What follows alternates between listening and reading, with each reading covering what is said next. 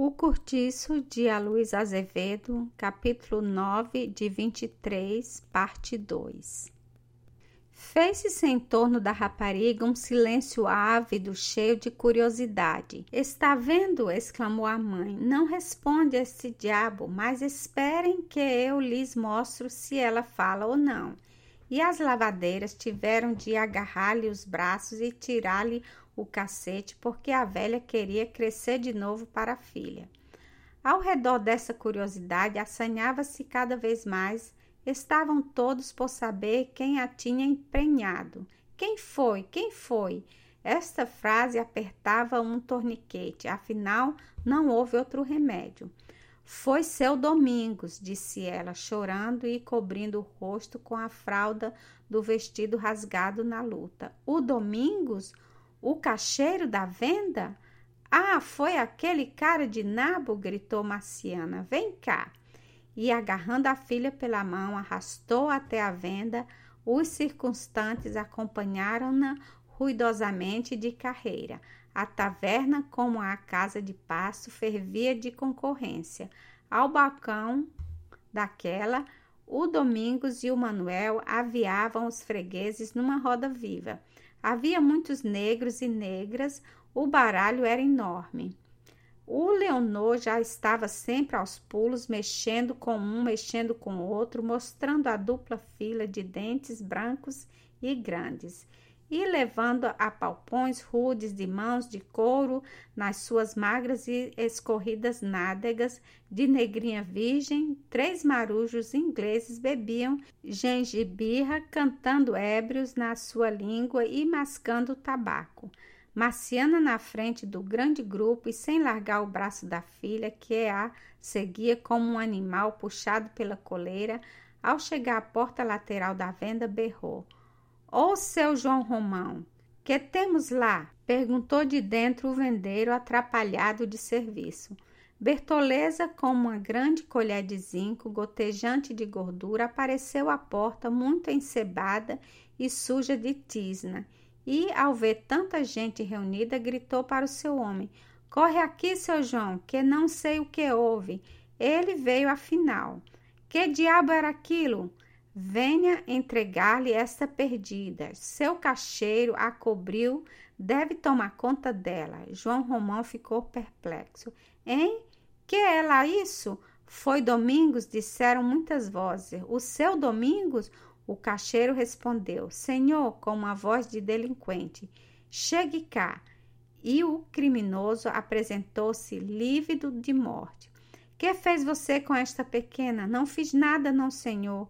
Foi ele sim, desmentiu a Florinda. O cacheiro desviou os olhos para não encarar. Um dia de manhãzinha, às quatro horas, no capinzal, debaixo das mangueiras. O mulheiro, em massa, recebeu estas palavras como coro de gargalhadas. Então o senhor anda-me aqui a fazer conquistas, hein? Disse o patrão, meneando a cabeça. Muito bem, pois agora é tomar conta da fazenda e, como não gosta de cacheiros amigados, pode procurar arranjo noutra parte. Domingos não respondeu patavina, abaixou o rosto e retirou-se lentamente. O grupo das lavadeiras e dos curiosos derramou-se então pela venda, por portão da estalagem, pelo frege, por todos os lados, repartindo-se em pequenos magotes que discutiam o fato. Principaram os comentários, os juízos pró e contra o cacheiro, fizeram-se profecias. Entretanto, Marciana, sem largar a filha, invadira a casa de João Romão e perseguia o Domingos, que preparava já sua trouxa. Então, perguntou-lhe, que tenciona fazer? Ele não deu resposta. Vamos, vamos, fale, desembuche. Ora, lixe-se, resmungou o cacheiro, agora muito vermelho de cólera. Lixe-se não, mais devagar com o andor. Você há de casar, ela é menor. Domingos soltou uma palavra que enfureceu a velha. Assim bradou esta, pois veremos, e despejou da venda, gritando para todos. Sabe, o cara de nabo diz que não casa. Esta frase produziu o efeito de um grito de guerra entre as lavadeiras que se reuniram de novo agitadas por uma grande indignação. Como não casa? Era só o que faltava, tinha graça, então mais ninguém pode contar com a honra de sua filha se não queria casar, para que fez mal? Quem não pode com o tempo não inventa modas, ou ele casa ou sai daqui com os ossos em sopa. Quem não quer ser loto não lhe viste a pele. A mais empenhada naquela reparação era a Machona, e a mais indignada com o fato era Dona Isabel. A primeira correr à frente da venda, disposta a segurar o culpado se este tentasse fugir. Com seu exemplo, não tardou que em cada porta, onde era possível uma escápula, se prostassem as outras de sentinela, formando grupos de três e quatro e no meio de crescente algazarra ouviram-se pragas ferozes e ameaças. Das dores, toma cuidado que o patife não lhe espirre por aí. Ó oh, seu João Romão, se o homem não casa, mande-o para cá. Temos ainda algumas pequenas que lhe convém. Mas onde está este ordinário? Saia, ô canalha! Está fazendo a trouxa. Quer escapar? Não deixe sair. Chame a polícia. Onde está o Alexandre? E ninguém mais se entendia. À vista daquela agitação, o vendeiro foi ter com o Domingos. Não sai agora, ordenou-lhe. Deixe-se ficar por enquanto. Logo mais lhe direi o que deve fazer. E chegando a uma das portas que davam para a estalagem, gritou: Vá de rumor. Não quero isto aqui, é safá. Pois então o homem que case, responderam. Ordem-nos para cá o patife. Fugir é que não, não foge, não deixa fugir, ninguém se arrede. E como a Marciana lhe lançasse uma injúria mais forte, ameaçando-a com o punho fechado, o taverneiro jurou que se ela insistisse com desaforos, a madaria jogá-la fora junto com a filha por um urbano. Vamos, vamos, volte cada um para sua obrigação, que eu não posso perder tempo. Ponha-nos então para cá o homem, exigiu a mulata velha. Venha o homem, acompanhou o coro. É preciso dar-lhe uma lição. O rapaz casa, disse o verdeiro, com ar sisudo. Já lhe falei, está perfeitamente disposto. E se não casa, a pequena terá o seu dote, não descasado, respondendo por ele ou pelo dinheiro. Estas palavras apaziguaram os ânimos. O grupo das lavadeiras afrouxou, João Romão recolhesse, chamou de parte a Domingos e disse-lhe que não arredasse pé da casa antes da noite fechada. No mais acrescentou: pode tratar de vida nova, nada o prende aqui. Estamos quites. Como? Se o senhor ainda não me fez as contas. Contas? Que contas? O seu saldo não chega para pagar o dote da rapariga. Então eu tenho de pagar um dote ou casar. Ah, meu amigo, esse negócio de três vinténs é assim, custa dinheiro. Agora, se você quiser, vá queixar-se à polícia. Está no seu direito. Eu me explicarei com, em juízo. Com que? Não recebo nada e não principie com muita coisa que ele fecha a porta e deixa ficar as turas lá fora com esses danados. Você também viu como estão todos a seu respeito. E se há pouco não lhe arrancarem os fígados, agradeça-o a mim. Foi preciso prometer dinheiro e tenho de cair com ele. De certo, mas não é justo, nem eu admito que saí da minha algibeira, porque não estou disposto a pagar os caprichos de ninguém e muito menos dos meus cacheiros. Mas basta, se quiser por muito favor ficar aqui até a noite, há de ficar calado, ao contrário, rua. E afastou-se. Marciana resolveu não ir ao subdelegado sem saber que providências tomaria o vendeiro. Esperaria até o dia seguinte para ver só. O que nesse ela fez foi dar uma boa lavagem na casa e arrumá-la muitas vezes, como costumava sempre que tinha lá suas zangas. O escândalo não deixou de ser durante o dia, discutindo um só instante, não se falava noutra coisa. Tanto que, quando já à noite Augusta e Alexandre receberam uma visita da comadre a Leonie, era ainda esse principal assunto das conversas. Leonie, com as suas roupas exageradas e barulhentas de cocote à francesa, lamentava rumor quando lá ia e punha expressões de assombro em todas as caras.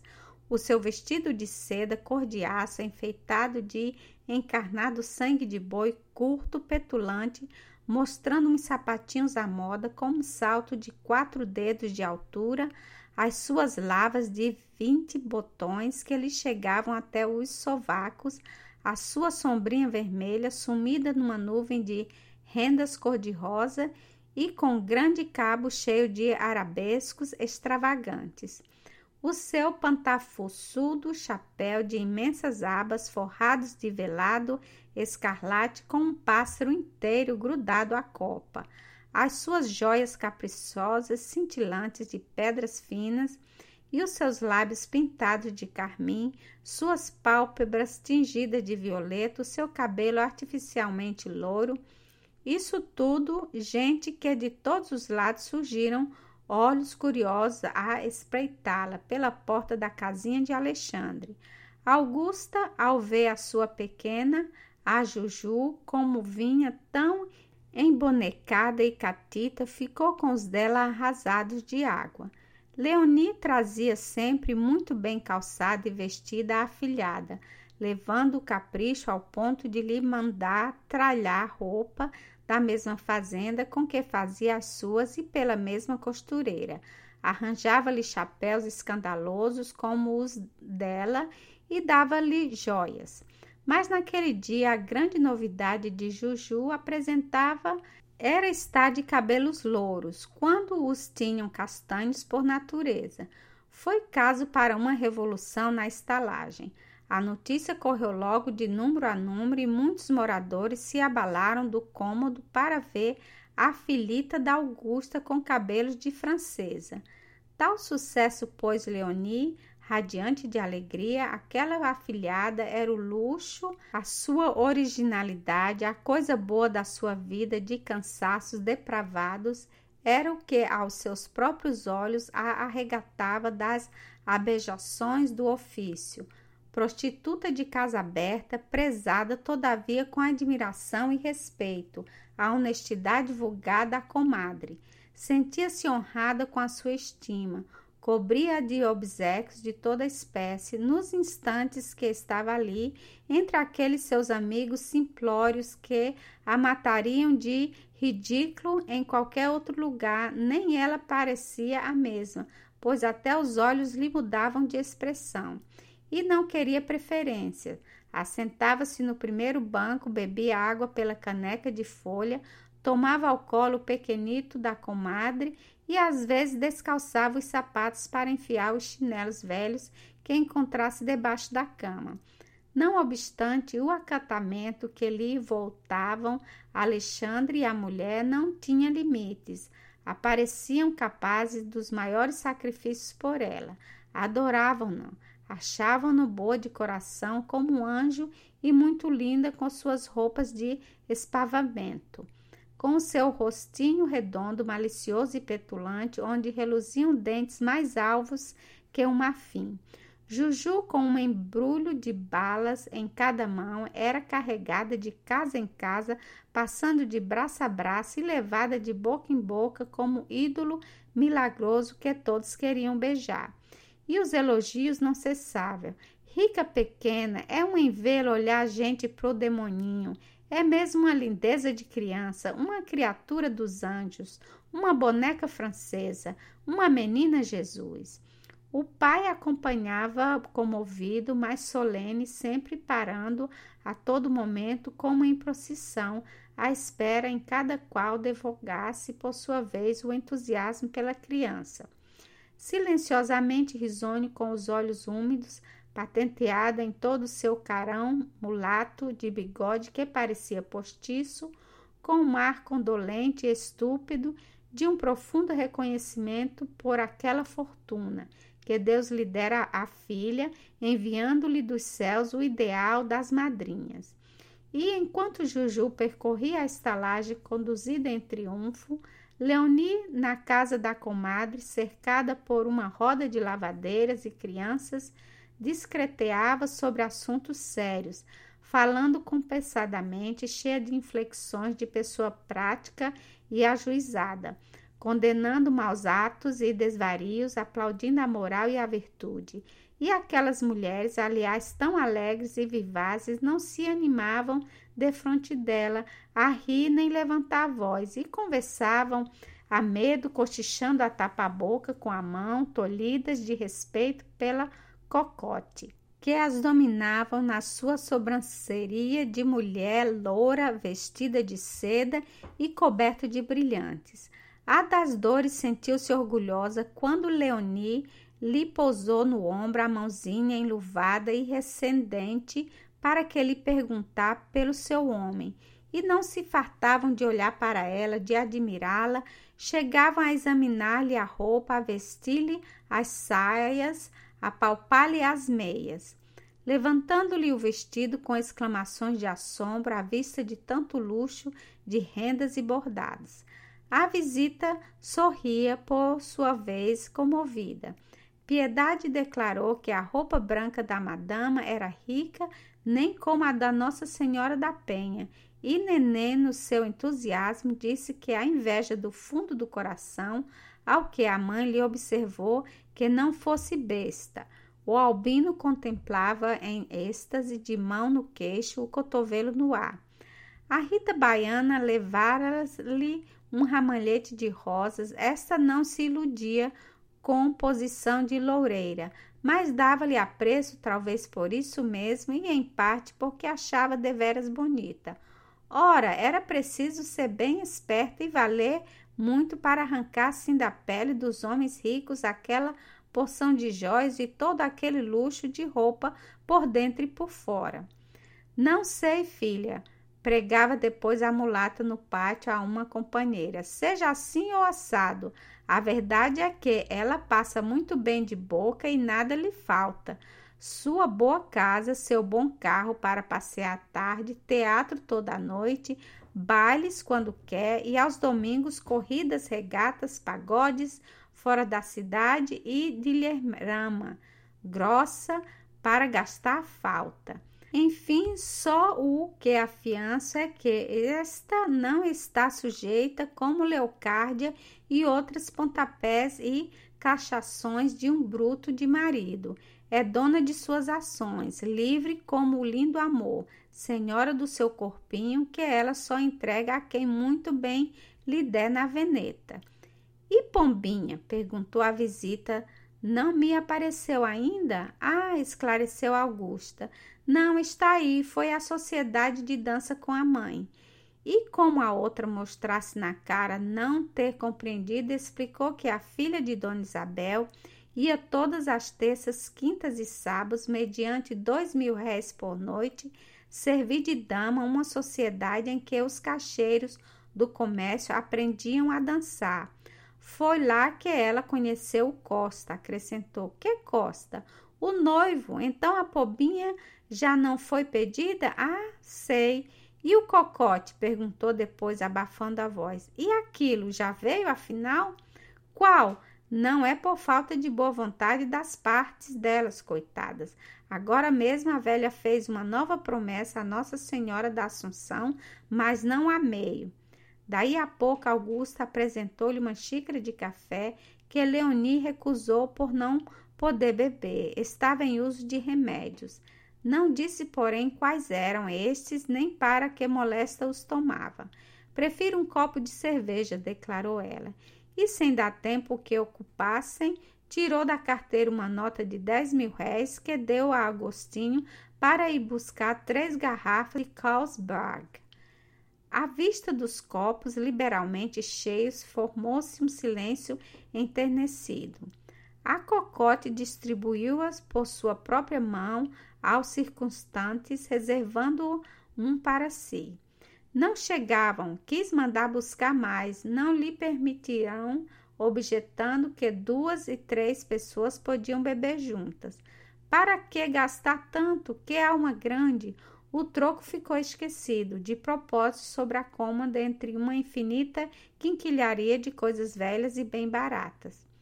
Quando você, comadre, agora me aparece por lá, quis saber Leoni. Pra semana, sem falta, levo-lhe toda a roupa. Agora, se a comadre tem precisão de alguma, pode se apontar com mais pressa. Então é bom mandar-lhe toalhas e lençóis, camisas de dormir, é verdade, também tenho poucas. Depois da manhã está tudo lá. E a noite ia passando, deram dez horas, Leonie, impaciente, já pelo rapaz que ficara de buscá-la, mandou ver se ele por acaso estaria no portão à espera. É aquele mesmo que veio da outra vez com a comadre? Não, é um mais alto, de cartola branca.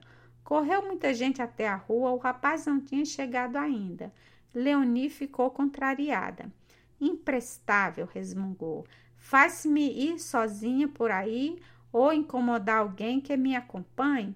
Porque a comadre não dorme aqui? Lembrou Augusta. Se quiser, arranje-se tudo. Não passará bem como em sua casa, mais uma noite corre depressa. Não, não era possível. Precisava estar em casa esta noite. No dia seguinte, pela manhã, iriam procurá-la muito cedo.